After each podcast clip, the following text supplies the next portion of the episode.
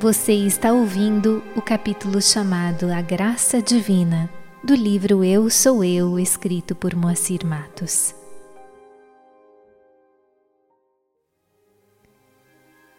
Seguem alguns ensinamentos de Sai Baba a respeito da concessão da graça divina àqueles que a buscam sinceramente e com profunda devoção e fé. Lembrando antes uma mensagem de Sai Baba também, na qual ele define fé como a seguir, de maneira bem peculiar e original, além de muito profunda.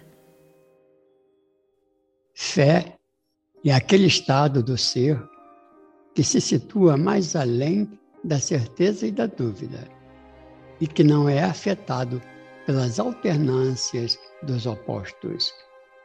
É o ponto de apoio do equilíbrio, no qual cessam todos os sofrimentos.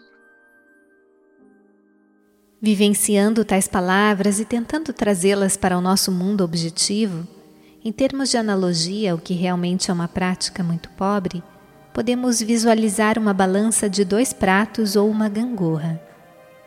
Quanto mais nos aproximamos do ponto de apoio da balança, no meio entre os dois pratos, mais nos afastamos dos extremos, mais nos afastamos dos extremos da dualidade, vivendo o caminho do meio.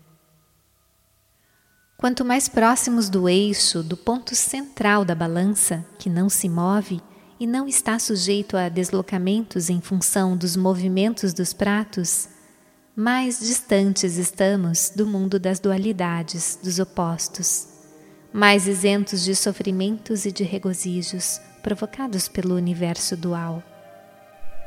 Fé tem a ver com conscientização plena além do crer e do descrer, da certeza e da dúvida. Fé consiste em se vivenciar a verdade eterna, além das oscilações e das alternâncias dos opostos. Que lindo ensinamento este!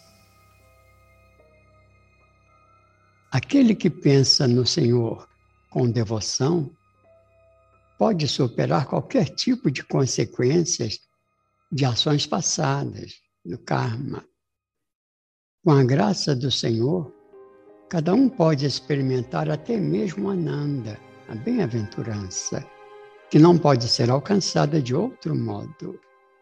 Não duvide do benefício das disciplinas espirituais do sadhana. A inabalável devoção, bhakti, conquistará a graça do Senhor.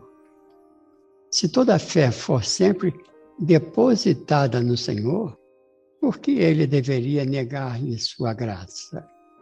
Geralmente os homens não confiam total e firmemente no Senhor. A fé é produto de paz e paciência, não de precipitação e pressa. Deus decidirá o que dar, quando dar e onde dar. Portanto, Todas as ações deveriam ser dedicadas a Deus e Ele decidirá o que o devoto está apto a receber. Quando tudo é entregue a Deus, com puro amor e fé absoluta, Ele toma conta do devoto.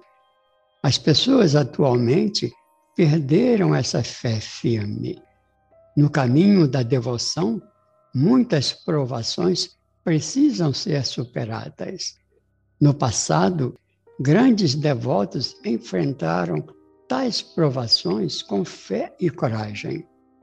Finalmente, eles asseguraram a graça divina e experimentaram a bem-aventurança. Para alcançar tudo na vida, duas coisas são essenciais: firme fé e amor puro.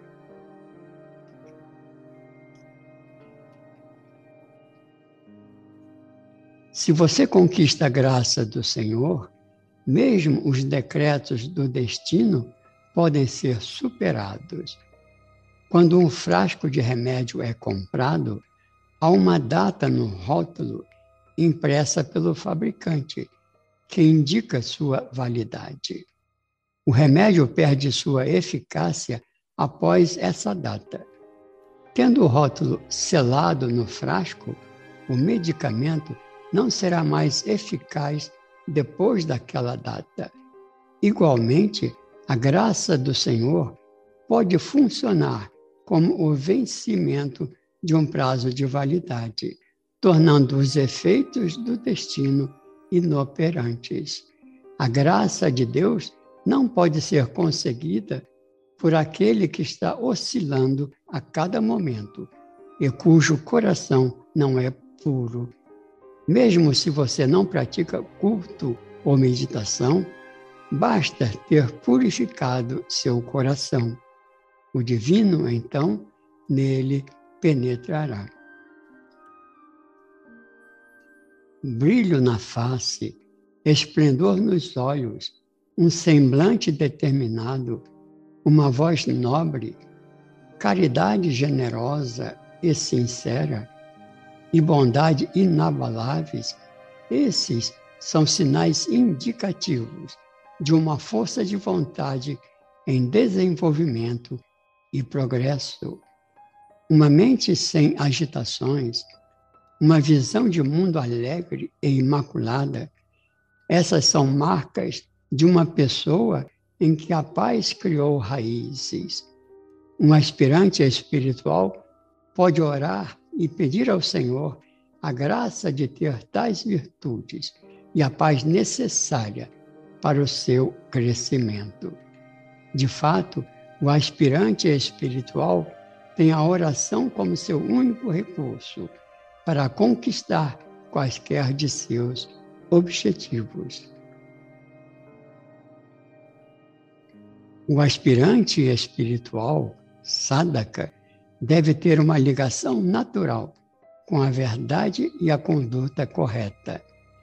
Deve dirigir sua mente em direção do bem-estar de toda a humanidade.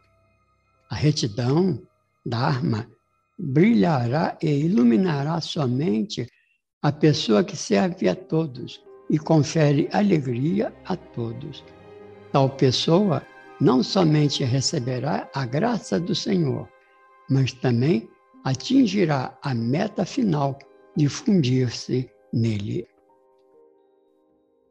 A paz verdadeira não pode ser obtida apenas conhecendo e aprendendo sobre o eu divino. Você pode até acreditar firmemente que a alegria está presente nisso, mas isso não é de nenhum proveito. Você deve dedicar sua vida para conquistar essa alegria, experimentá-la e iniciar a disciplina necessária para adquiri-la. Só então você merece a graça do Senhor e a partir dela você recebe amor e paz eternos. Vocês têm que dedicar suas vidas para alcançar essa bem-aventurança e experienciá-la, mas tem que se impor a disciplina necessária para adquiri-la. Somente então merecerão a graça do Senhor e a realização de Brahman. Apenas então obterão a real bem-aventurança. Você deve contemplar Deus em todos os momentos em todos os lugares e em todas as circunstâncias. Execute todas as tarefas com sua mente fixa firmemente em Deus. Essa é a verdadeira meditação. Pensar em Deus por um período limitado é apenas devoção em tempo parcial. Devoção em tempo parcial dá direito apenas à graça parcial. Você deve ter dedicação em tempo integral, a fim de alcançar toda a graça. Receber-se a graça do Senhor é tão fácil como derreter manteiga. Por isso, o coração do Senhor é comparado à manteiga. É tão macio como ela, dizem. Um pouquinho de calor é suficiente para derretê-la um pouquinho de afeto demonstrado a um companheiro sofredor, um pouquinho de calor Ao pronunciar seu nome divino, saboreando-o na língua, é suficiente. O nome é o manancial de toda a consciência, a essência do Atma Supremo, a qual vocês obterão pela repetição do nome, Namasmarana. Ele é o néctar vital, a fonte da energia primordial.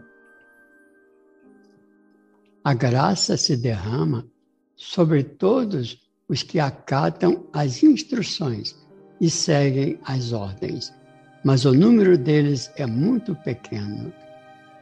Ainda que as instruções sejam simples e fáceis, estão destinadas a levá-los mais além da tríplice distinção entre o caminhante, o caminho e a meta.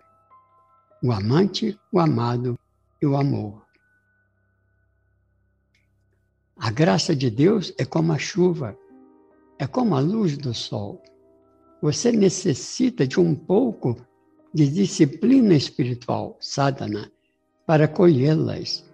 O sadhana de manter um pote com a boca voltada para cima, para captar a chuva. O sadhana de abrir a porta do coração para que o sol possa iluminá-lo. A graça de Deus é a forma mais desejável de riqueza. Ela o protegerá, assim como as pálpebras protegem os seus olhos. Nunca duvide disso. Esforça-se para ganhar a graça de Deus através da reforma de seus hábitos, reduzindo seus desejos e refinando sua natureza superior. Um passo torna o próximo mais fácil. Essa é a excelência da jornada espiritual. A cada passo, sua força e confiança aumentam e você receberá parcelas cada vez maiores de graça. Comece o dia com amor. Preencha o dia com amor. Passe o dia com amor. Termine o dia com amor. Este é o caminho para Deus.